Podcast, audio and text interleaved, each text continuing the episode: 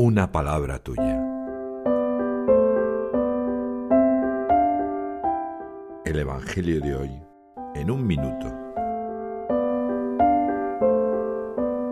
Mateo en el capítulo 5, en los versículos del 20 al 26, narra el momento en que Jesús advierte a sus discípulos de que su justicia ha de ser mayor que la de los fariseos explica que quien insulta a su hermano merece una condena, y añade, si cuando vas a presentar tu ofrenda sobre tu altar, te acuerdas de que tu hermano tiene quejas contra ti, deja allí tu ofrenda y vete primero a reconciliarte con tu hermano, y entonces vuelve a presentar tu ofrenda.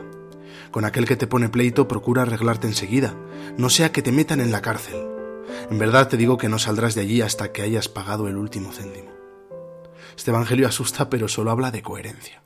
La unidad de vida que me exige Jesús pasa por el perdón y la reconciliación. ¿He pensado por qué es tan importante la fraternidad? ¿Se nota en mi vida que he leído el Evangelio?